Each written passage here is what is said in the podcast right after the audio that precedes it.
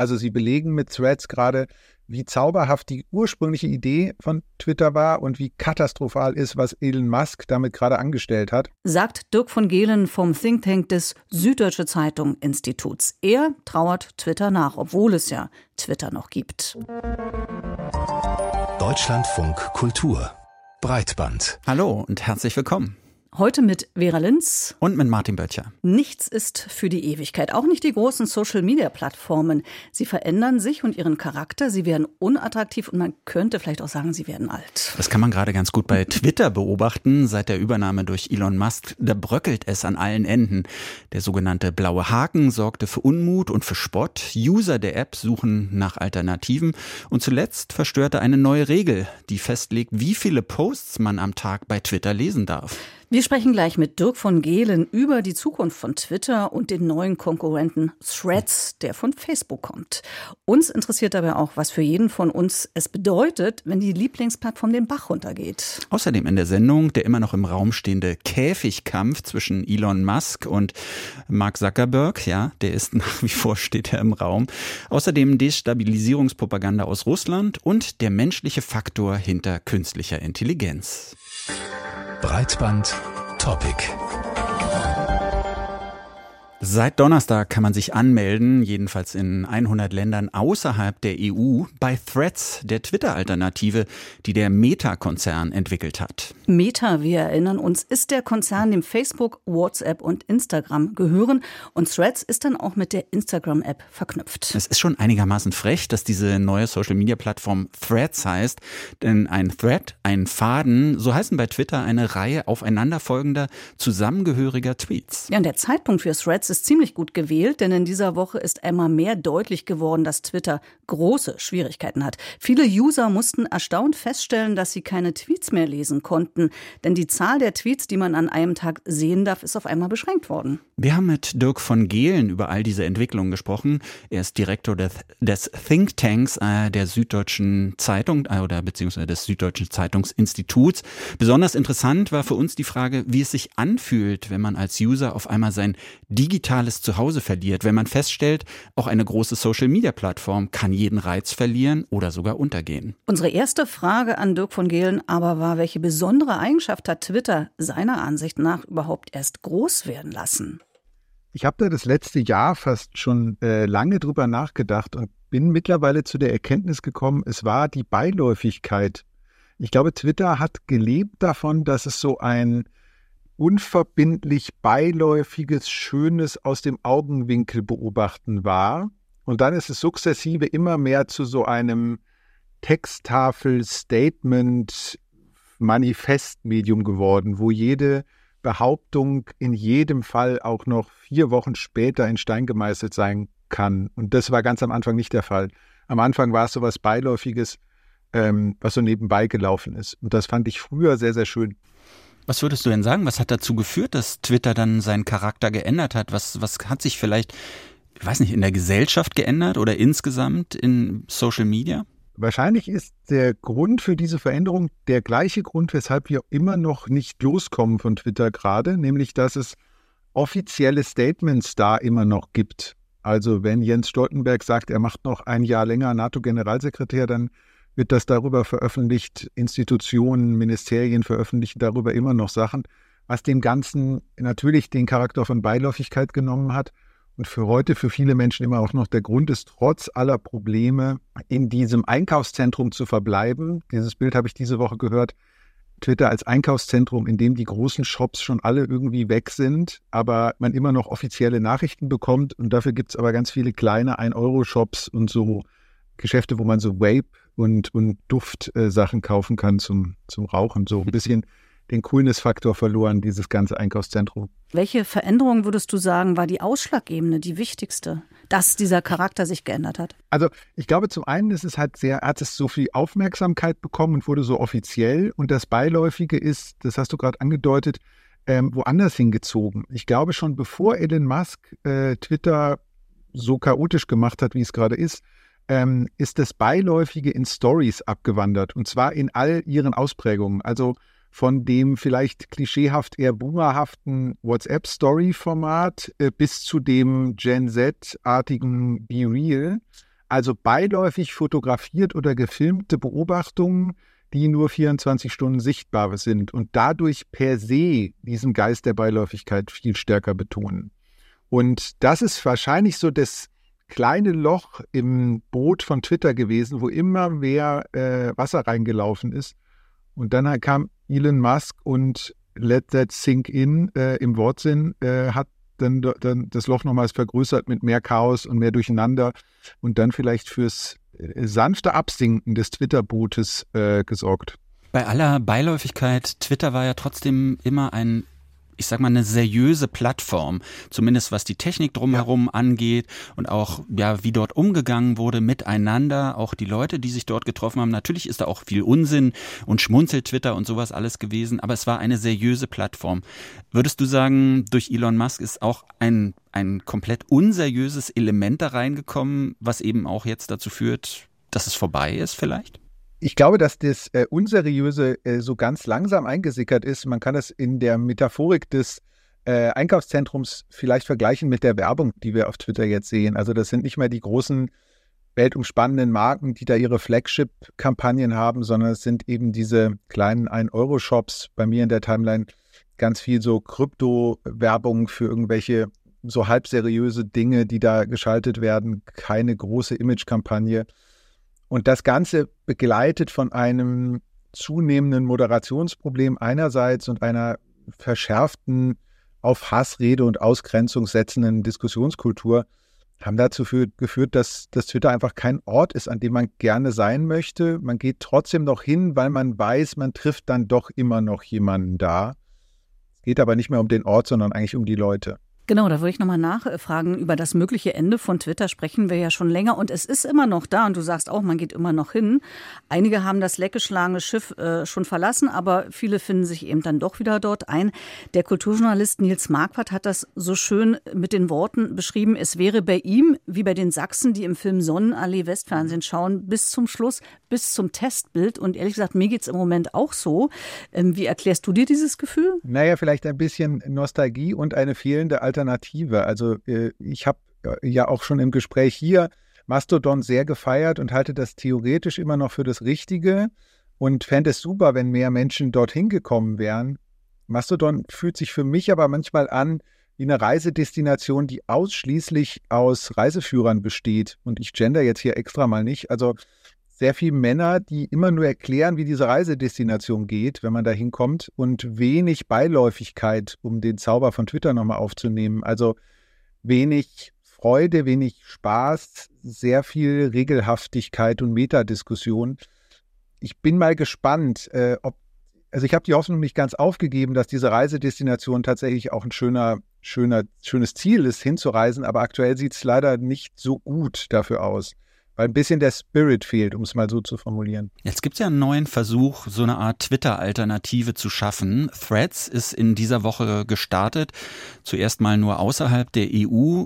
Kannst du dir vorstellen, dass das funktionieren könnte, dass da vielleicht wieder so mehr Spaß, mehr Freude, mehr Beiläufigkeit so sich einstellen könnte? Zwei große Argumente sprechen dafür und eins spricht ganz am Ende dagegen. Ich sag mal, die zwei, die dafür sprechen, das eine ist der Name, also die Idee, einen Gesprächsfaden, was Twitter ja irgendwann mal ausgemacht hat, äh, zu übertragen. Also Threads heißt eben, einen Gesprächsfaden zu spinnen und vielleicht in Beiläufigkeit einen Gesprächsfaden zu spinnen. Das zweite ist, wenn äh, Meta, der hinter Facebook und Instagram und WhatsApp stehende Konzern, irgendetwas gut kann, dann kopieren.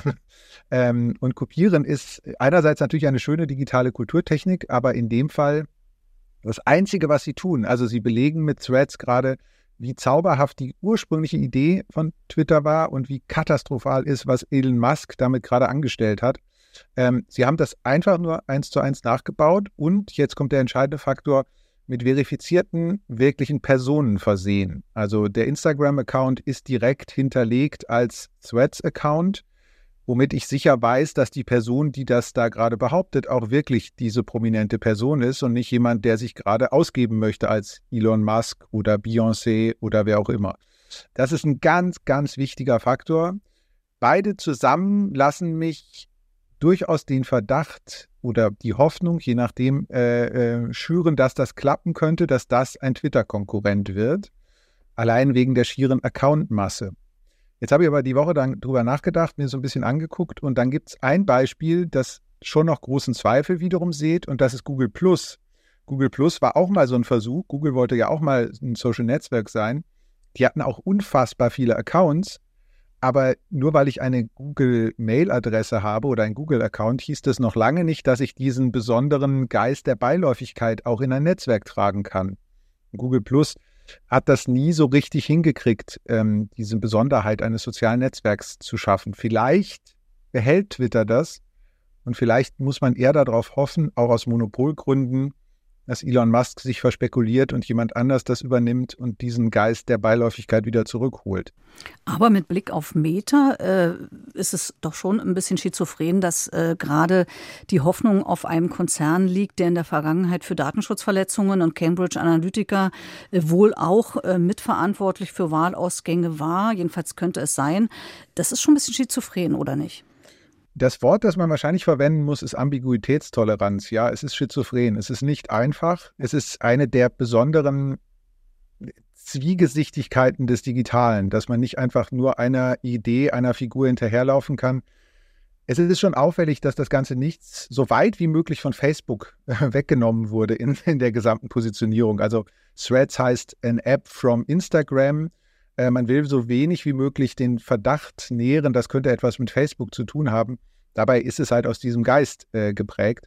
Das ist schizophren oder im besten Fall sehr Ambiguitätstoleranz herausfordernd. Glaubst du, dass es so alles auf einen Zweikampf hinauslaufen wird? Erstmal im Netz zwischen Mark Zuckerberg und Elon Musk und dann vielleicht auch auf den Käfigkampf, über den wir hier später noch sprechen werden?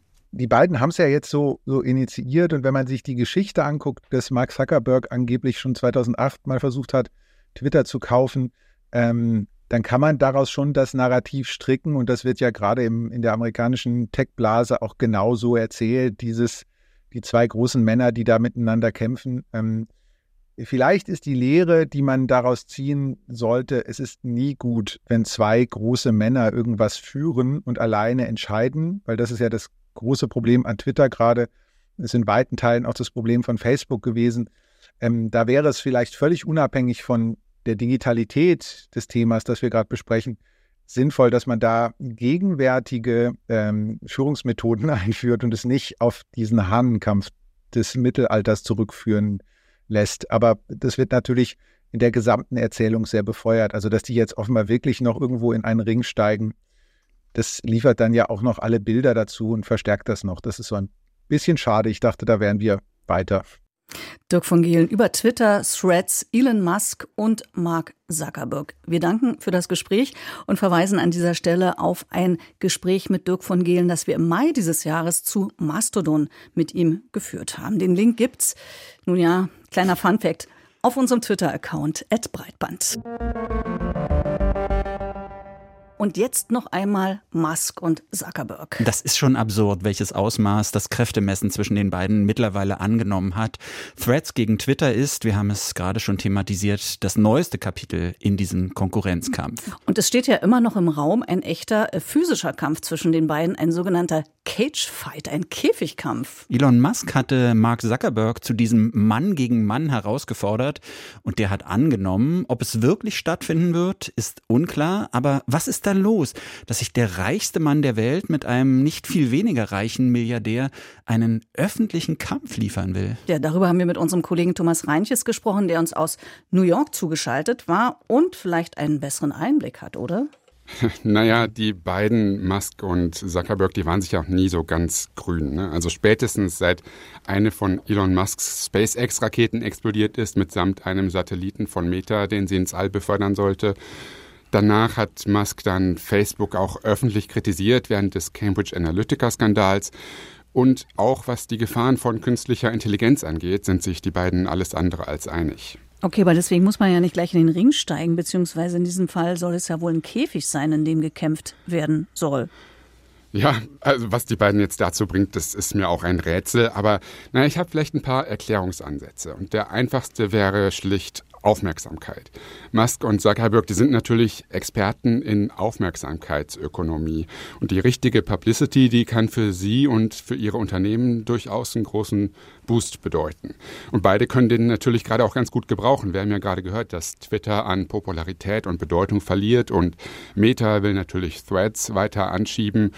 Und wenn die Aufmerksamkeit dann auf so einem sinnlosen Cage-Match liegt, dann lenkt das natürlich auch noch schön von den Fails der Vergangenheit ab. Also Twitters blauer Haken-Debakel, Metas Metaverse-Flop oder auch die Massenentlassungen bei beiden Unternehmen. Na gut, ob das jetzt schlau ist, angesichts dieser massiven Stellenstreichungen so eine Show zu veranstalten, da bin ich mir nicht sicher. Mhm. Aber ja, man weiß ja nicht, ob und wann und wenn, wo diese Show stattfinden wird. Das ist alles noch nicht klar, oder? Naja, wo? Äh, Las Vegas war im Gespräch und dann hat Elon Musk auch noch das Kolosseum in Rom ins Spiel gebracht. Das heißt also Musk und Zuckerberg als Gladiatoren? Ja, Mark Zuckerbergs Frisur soll ja von römischen Kaisern inspiriert sein, aber im Ernst, ich glaube, die würden sich durchaus beide gerne als Helden sehen. Mark Zuckerberg, der war jetzt ja nie der charismatische Typ, der wirklich eine Fanbase hat und der die Leute wirklich für die Technik, die seine Firma produziert, begeistern kann, wie man das sonst aus dem Silicon Valley kennt. Aber er ist in den letzten Jahren von Metas PR-Abteilung so ein bisschen mehr zu dieser Persönlichkeit aufgebaut worden. Und das kommt manchmal noch so ein bisschen unbeholfen rüber. Und was Zuckerberg auf Instagram postet, das wird gerne mal zu so ganz hämischen Memes verarbeitet. Intern musste Zuckerberg zuletzt auch Stärke beweisen und glaubhaft machen, dass er trotz dieser Milliardeninvestitionen ins Metaverse und trotz der Entlassungen noch der richtige Mann an der Spitze von Meta ist, um das Unternehmen durch die nächsten Jahre zu führen. Ja, und Elon Musk, der sieht sich ganz klar gerne als Held der kleinen Leute. Der promotet Kryptogeld als Weg in die finanzielle Unabhängigkeit. Und der fügt sich auch immer gerne so nahtlos in Online-Gruppenphänomene und so Meme-Zyklen ein. Also er hat diese Fanbase, die ihn ohne Wenn und Aber unterstützt, die ihn vielleicht tatsächlich schon jetzt als Held sieht. Ein Gedanke, den man da so haben kann, man kann sich wirklich nur schwer vorstellen, dass zwei weibliche CEOs von globalen Unternehmen sich so benehmen würden. Na klar, es gibt auch Frauenwrestling, aber diese Geschichte, die klingt jetzt schon sehr so nach Teenager-Jungs, die sich prügeln, um ihre Männlichkeit zu beweisen. Sind das jetzt tatsächlich salonfähige Umgangsformen im Silicon Valley? Ja, ich würde da jetzt vielleicht nicht das ganze Silicon Valley einschließen. Die Chefs von Apple und Google, die sind da vielleicht ein bisschen anders drauf, aber diese Macho-Attitüde von Elon Musk und Mark Zuckerberg, die ist jetzt auch nicht komplett uncharakteristisch. Früher war er viel von Tech-Bros oder Startup-Bros, also in dicken Anführungszeichen, die Rede. Ähm, das hat sich dann ja anscheinend nach MeToo gebessert, aber jetzt muss man sagen, das war offensichtlich nur vordergründig. Jetzt haben die Bros wieder mehr Oberwasser und betonen ihre Männlichkeit vielleicht noch stärker als vorher. Mark Zuckerberg, der präsentiert sich jedenfalls neuerdings ganz gerne so als starker Mann. Zum Beispiel gibt es einen Instagram-Post, wo er eine tarnfarbene Gewichtsweste trägt, die er beim Ausdauertraining trägt. Und er macht Kampfsport und hat neulich zum ersten Mal auch an einem Wettkampf teilgenommen. Aber es sind ja nicht nur Musk und Zuckerberg, die diese Männlichkeit beweisen wollen. Das stimmt. Einer dieser Vorreiter dieser Männlichkeitsbewegung war Andrew Tate, ehemaliger Kickboxer, passt also ganz gut ins Thema. Als Influencer hat der Kraft und Dominanz mit Männlichkeit gleichgesetzt und ein frauenfeindliches Weltbild verbreitet, bis er dann im Dezember wegen Verdacht auf Vergewaltigung und Menschenhandel festgenommen wurde.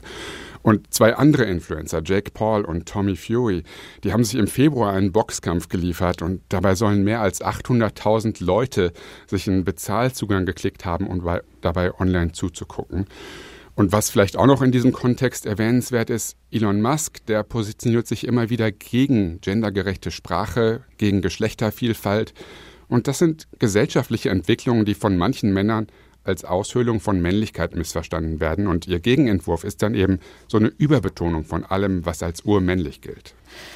Aber vielleicht verhindert ja doch noch eine Frau, dass es zum Kampf Musk gegen Zuckerberg kommt. Jedenfalls hat Elon Musks Mutter getwittert, dass sie nichts von dieser Idee hält, was das Ganze natürlich noch ein bisschen absurder macht. Ja, solange wir es als absurd betrachten, ist das vielleicht ja auch noch in Ordnung. Aber wenn diese Aufmerksamkeitsökonomie funktionieren sollte und wenn der Kampf tatsächlich als Spektakel und als Belustigung gesehen wird, ich glaube, dann haben wir ein Problem. So verstehe ich jedenfalls ein Zitat der spanischen Menschenrechtsaktivistin und Leiterin des Kanarischen Instituts für Gleichberechtigung, Kika Fumero. Sie hat mit der Zeitung El País über Hypermaskulinität gesprochen und das Glorifizieren von Kraft, Aggression und Dominanz. Und sie sagt, Möglicherweise werden wir Zeugen einer Rückbesinnung auf diese Ideale. Dieses Verhalten ist gefährlich, wenn wir es normalisieren, wenn wir darüber lachen und es legitimieren, weil damit die Idee verbunden ist, dass Führungsstärke und Erfolg Aggression und Dominanz voraussetzen. Ganz kurze Frage zum Schluss. Wird es diesen Kampf geben oder nicht? Ich glaube ehrlich gesagt nicht. Äh, auch weil Elon Musk ja bekannt dafür ist, dass er immer große Sprüche klopft und dann hinterher versucht, einen Rückzieher zu machen. Ich glaube nicht dran. Ja, manchmal hat man das Gefühl, in einer Satire zu leben. Thomas Reintjes war das über den möglichen Käfigkampf zwischen Elon Musk und Mark Zuckerberg. Wir haben in der Redaktion ja schon darüber diskutiert, ob man das überhaupt thematisieren soll, weil es gab Stimmen, die ich auch erstmal gut nachvollziehen kann, die gesagt haben, hey, wenn da zwei so eine, ich sag mal einfach verrückte Männer sich wichtig machen und, und so, so was Lächerliches äh, sozusagen äh, machen wollen, dann müssen wir nun nicht auch noch drüber reden. Und dann gab es aber ein Argument von dir, was mich dann schon überzeugt hat, es doch zu machen. Ja, ich fand es sehr interessant und gleichzeitig auch so ein bisschen erschreckend, diese Käfigkämpfe. Mich haben die erinnert, äh, im Deutschrap, da gibt's auf einmal, oder da gab's vor wenigen Wochen so einen Kampf zwischen Manuelsen und Bösemann, also so, so zwei Deutschrapper, die sowieso auch immer sehr gewaltvoll in der Sprache sind. Und ich dachte so, okay, in dem Zusammenhang kann ich mir sowas vorstellen, dass man auf einmal nicht nur den Kampf der Worte führt, sondern eben auch so physisch den ausficht. Aber ich fand fand das so erschreckend, dass praktisch die gleichen Gesetzmäßigkeiten, die da gelten, dann auf einmal in so, ja, bei Millionär, Milliardären und, und bei Leuten, die unser Leben so stark bestimmen, auf einmal auch, ja, dass das überhaupt eine Option ist. Ja, und wahrscheinlich ist es auf der einen Seite schon lächerlich, wir empfinden es als lächerlich und auf der anderen Seite ist es halt vielleicht auch ein Zeichen für die Dominanz oder auch ein Zeichen dafür halt, ähm, sich wichtig zu machen, PR-Signal. Keine Aber Ahnung. vielleicht auch für die Verrohung der Sitten so insgesamt könnte genau. er auch sein, ne? Und das finde ich so, ja, deshalb finde ich es tatsächlich berichtenswert. Ich auch. Ja. Breitbandbesprechung. Es hat sich mittlerweile rumgesprochen, Kriege wie der aktuelle Angriffskrieg Russlands auf die Ukraine, die werden nicht nur auf dem Schlachtfeld, sondern auch im Internet geführt. Und im Grunde lässt sich diese Erkenntnis erweitern auf Politik generell. Auch diese ist in hohem Maße Einfluss aus dem Netz ausgesetzt oder nutzt sie das Netz selbst. Ja, zum Beispiel zum Zweck der Desinformation, wie wir es täglich in sozialen Netzwerken wie TikTok oder Facebook erleben können. Ganz vorn hier dabei russische Akteure. Und deshalb lässt eine Nachricht aufhorchen, die in dieser Woche das Newsportal The Record veröffentlicht hat. Darin heißt es, dass die russische Internet Research Agency, auch als Trollfabrik bekannt, geschlossen worden ist. Anders für uns, mit dem Politikwissenschaftler Markus Bösch zu sprechen, der in seinem Newsletter Understanding TikTok auch gerade über russische Desinformation geschrieben hat. Russian Disinformation Rebranded, so der Titel. Wir haben ihn als erstes gefragt, ob es sich definitiv feststellen lässt, dass die Trollfabrik geschlossen wurde, denn schließlich ist es ja gar nicht so einfach, Meldungen aus Russland unabhängig zu bestätigen. Das ist richtig. Ich persönlich habe keine Ahnung. Es ist aber auch gar nicht so wichtig, ob die jetzt geschlossen ist, woanders neu eröffnet wurde. Denn letztlich ist die ja nur ein Bestandteil von einem ziemlich soliden russischen Propaganda-Ökosystem. Und wenn man ja jetzt irgendwo den Kopf von einer Hydra so ein bisschen abhaut, wachsen halt zwei nach. Deswegen, äh, ich weiß es nicht. Das heißt, wenn dem so wäre, wäre das eigentlich eine Nachricht, die gar nicht so relevant ist, weil auf andere Weise weitergemacht wird. Absolut und weitergemacht ja auch ganz recht konkret und unter anderem auch aus einem Büro in Berlin. Weiß man dazu Näheres? Also zum Berlin-Büro äh, weiß man nach einer Veröffentlichung des Tagesspiegels, dass Ruptly ein zentraler Bestandteil der russischen Propaganda, ähm, ja, sagen wir, Welt in neuen Büros ganz offensichtlich weiterarbeitet, ohne dass das bislang äh, irgendjemand groß zu stören scheint. Zumindest hat weder das Auswärtige Amt auf Anfragen des Tagesspiegels reagiert, noch hat äh, diese neue Zentralstelle, die eingerichtet wurde von der EU, die Zentralstelle für Sanktionsdurchsetzung, die es äh, beim Bundesministerium der Finanzen gibt und die seit Anfang 2023 eigentlich ihre Arbeit aufgenommen hat, die hat sich dazu auch noch nicht geäußert. Was veröffentlicht denn Raptly so für Informationen? Wie kann man sich das vorstellen? Ähm, da muss man jetzt sagen, dass Ruptly eigentlich nur eine Agentur ist, die wiederum Unterarme hat. Also man muss sich das als recht komplexes Geflecht vorstellen, ähm, was mich jetzt vor allem gereizt hat in letzter Zeit, äh, sind so neue Accounts, verhältnismäßig neue Accounts äh, bei TikTok. Die stammen jetzt nicht direkt von Raptly, sondern eher von dem anderen großen Arm von Sputnik, der sich wiederum umbenannt hat in Satellit. Und äh, da hat quasi die, der deutsche Unterarm von denen, die bestücken munter TikTok-Accounts, YouTube-Accounts und äh, machen auch einen Podcast, der bloß mit Biss heißt. So heißen die ganzen Accounts. Deutschland ist seit Jahren eines der wichtigsten Ziele russischer Propaganda. Das hat sich also nicht geändert. Allerdings hm, wir haben es ja schon erwähnt, wurden russischen Staatsmedien von der EU verboten, in der EU zu operieren. Aber warum wird das denn nicht richtig kontrolliert? Warum wird das nicht verfolgt? Ist dieser Kampf, den ich mal so nennen möchte, wird der vielleicht von der westlichen Seite gar nicht ernst genommen? Das ist eine sehr gute Frage. Da muss man sich wirklich angucken, wer sind denn da Akteurinnen und Akteure? Zuvörderst wäre natürlich jetzt in diesem konkreten Fall ähm, die Plattformbetreiber werden natürlich gefragt, äh, denn es gibt Community-Richtlinien und wenn hier Akteurinnen und Akteure gegen die Community-Richtlinien verstoßen, abgesehen davon, dass sie ja eh unter diesem Sanktionsverbot fallen, äh, dann sollten die Accounts äh, ausgezeichnet werden, also sie sollten gelabelt werden, dass sie so ein äh, Banner kriegen, hier russisches Staatsmedium, beziehungsweise sollten sie jetzt seit letztem März 2022, seit, dem, seit den EU-Sanktionen, sollten sie natürlich runtergenommen werden. Und da kann man sich natürlich schon fragen, warum passiert das nicht? Ich habe darauf erstmal keine Antwort. Diese Aktivitäten auf TikTok, die Sie erwähnt haben, welche sind das? Welche Inhalte werden da verbreitet? Also es handelt sich bei diesem bloß mit Biss-Account um so ein ganz ja, sagen wir, klassischen TikTok-Propagandakanal.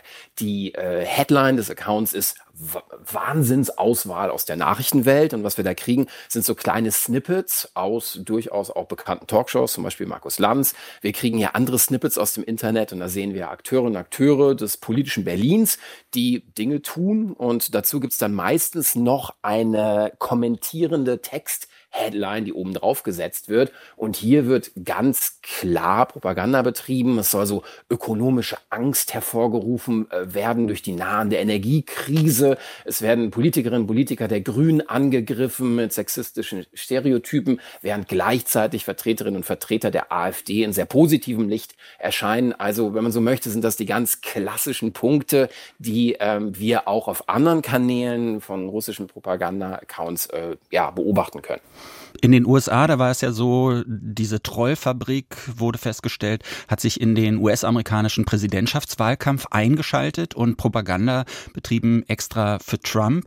Wenn wir das auf Deutschland übertragen, das heißt vor allem die Regierungskoalition und die etablierten Parteien insgesamt werden heftig kritisiert. Es werden ihnen Falschaussagen untergejubelt. Ähm, ganz genau. Also das Ziel, das übergeordnete Ziel ist eine ähm, gesellschaftliche Destabilisierung. Und wenn man sich gegenwärtig die äh, Sonntagsumfragen anschaut, kann man erkennen, dass die AfD ja äh, seit geraumer Zeit äh, ordentlich zugelegt hat, vor allem in östlichen Bundesländern. Und jetzt kann man nicht eins zu eins sagen, ja, ja, das war die russische Propaganda. Aber man kann sehen, dass beispielsweise von manchen dieser Accounts auf YouTube, wenn man die anschaut, kriegt man dann 15 Alice Weidel-Videos direkt hintereinander angezeigt. Also das sind ganz klarer Narrativ. Hier schaut mal her, eine tolle Bundeskanzlerin. Wie gehen Sie eigentlich vor, um zu verifizieren, dass diese Accounts bestimmte Ziele verfolgen, die dem russischen Staat zugeordnet werden können? Mhm. Also akademisch mit einer äh, qualitativen ähm, Content-Analyse. Ansonsten ähnelt das auch eher durchaus äh, einer journalistischen Herangehensweise. Man sucht halt nach Quellenbelegen. Also wenn jetzt ein russisches Staatsmedium unter dem eigenen Namen ähm, und mit dem eigenen Account quasi Inhalte verbreitet, dann äh, ist man man mit der Recherche schon am Ende, denn äh, dann sagen sie ja selber, okay, hallo, wir sind ein russisches Staatsmedium, wir machen das.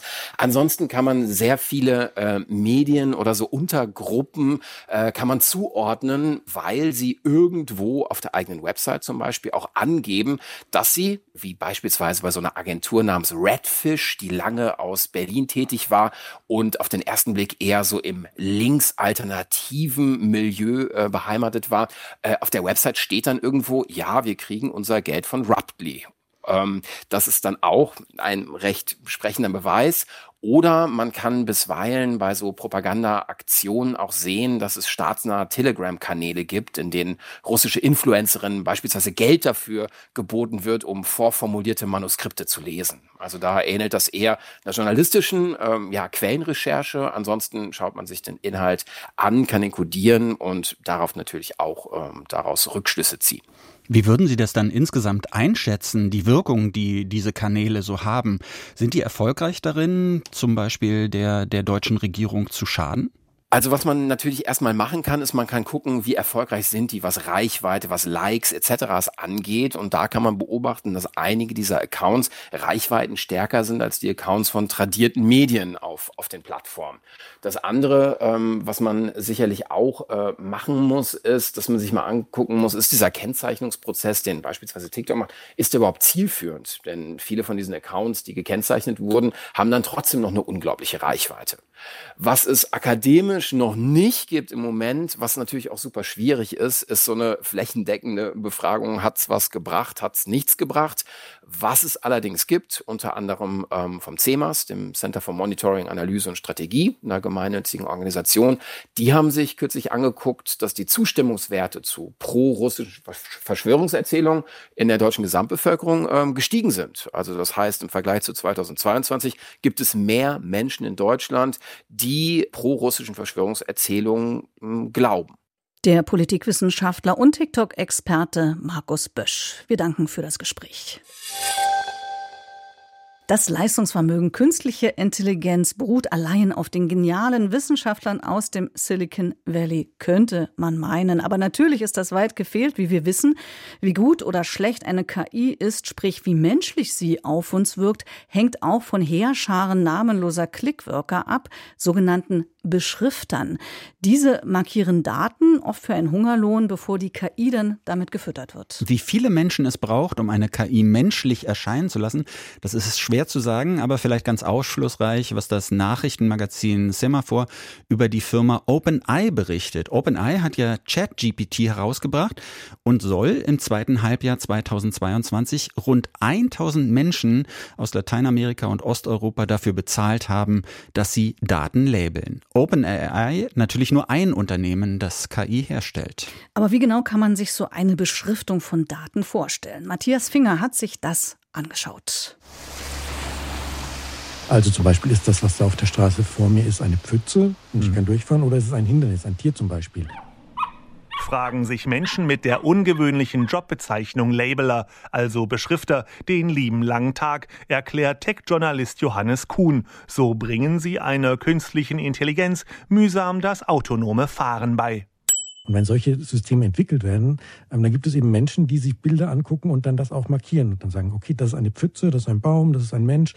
Und anhand dieser Vorsortierung kann dann ein Erkennungssystem, und was anderes ist ja auch KI nicht, sehr viel besser lernen, ähm, Objekte richtig einzusortieren. Den stupiden Job für die Autoindustrie erledigen tausende Clickworker, so eine Art KI-Kindergärtner, vor allem in Venezuela. Die Menschen dort haben Zugang zum Internet und eigene Rechentechnik.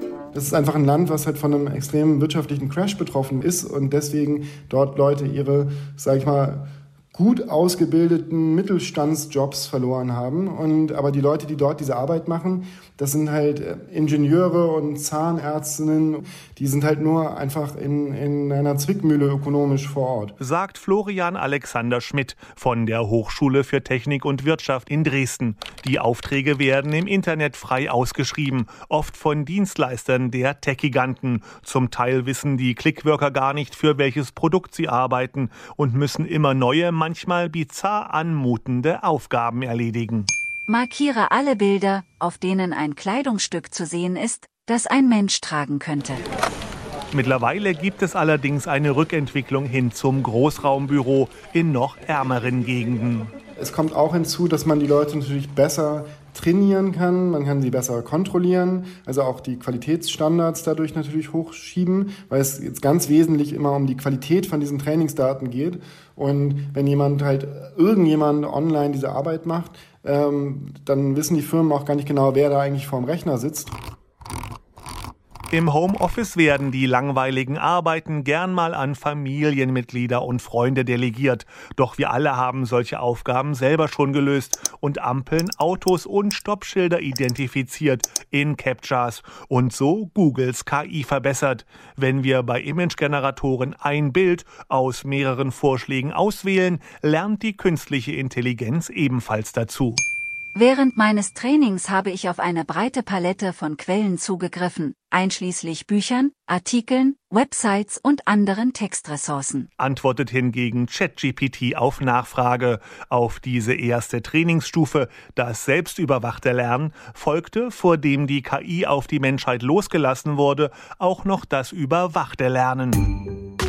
Dabei fütterten Clickworker den Bot mit Fragen und den dazugehörigen richtigen Antworten. Ganz so, wie sich OpenAI das Verhalten der eigenen KI wünschte.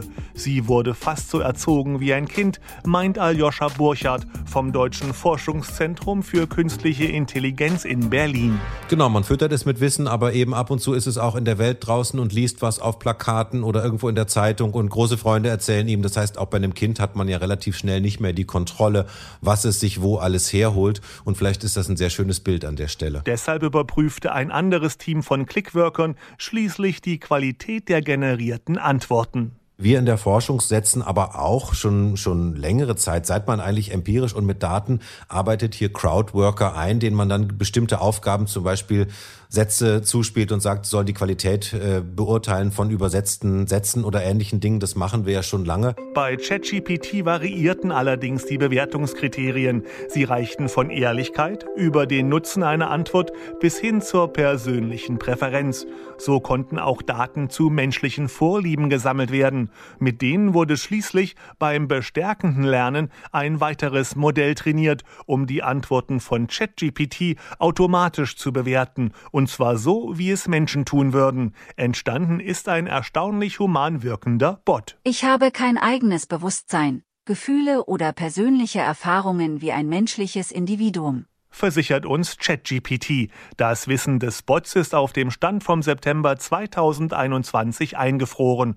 KIs für Suchmaschinen und das autonome Fahren allerdings werden auf dem neuesten Stand gehalten. Das Training muss immer weitergehen, weil ja ständig sich auch Dinge ändern. Also neue Fahrzeuge kommen auf. Sowas wie halt jetzt zuletzt diese Elektroroller oder so. Die sehen vielleicht im Standbild aus wie ein Fußgänger, sind aber schneller als ein Radfahrer vielleicht oder so. Solche Dinge müssen halt die KIs dann halt lernen. Selbstfahrende Autos sind potenzielle Todesgeschosse. Deshalb muss die Fehlerquote hier möglichst gering sein. Wenn in sich selbst geschlossene Bots wie ChatGPT hingegen Murks fabrizieren, ist das nicht weiter schlimm. Oder? Die Leute, die diese äh, Annotierungs- und Trainingsarbeit für die KI machen, arbeiten quasi permanent an ihrer eigenen Abschaffung. Also immer wenn die KI dann halt was gelernt hat, braucht es eigentlich die Menschen nicht mehr, die das trainieren. Das heißt also, der Job ist extrem prekär. Das, das bringt halt eine extreme Dynamik, aber auch eine Unsicherheit äh, in diesen ganzen Arbeitssektor sagt Florian Alexander Schmidt von der Hochschule für Technik und Wirtschaft in Dresden in einem Beitrag von Matthias Finger. Ich glaube trotzdem, das ist ein Job, der uns wahrscheinlich noch eine Weile erhalten bleibt. Aber es ist interessant, äh, was alles noch gemacht werden muss, damit KI tatsächlich menschlich erscheint. Aber irgendwie beruhigt es auch, dass da auch noch Menschen zugange sind. Wenn mal ah. keine mehr zugange sind, wäre es mir vielleicht dann doch unheimlich. Ja, aber es klingt nicht so, als wenn sie besonders intelligente Arbeit verrichten da müssten. Da hast du recht, ja. ja. Das war's für heute mit Breitband. Vielen Dank fürs Zuhören. Wir sind am Ende der Ausgabe und die Redaktion dafür hatte Jochen Dreier. Vielen Dank dafür. Vielen Dank dafür. Mein Name ist Martin Böttcher. Mein Name ist Vera Linz und wir sagen Tschüss. Tschüss.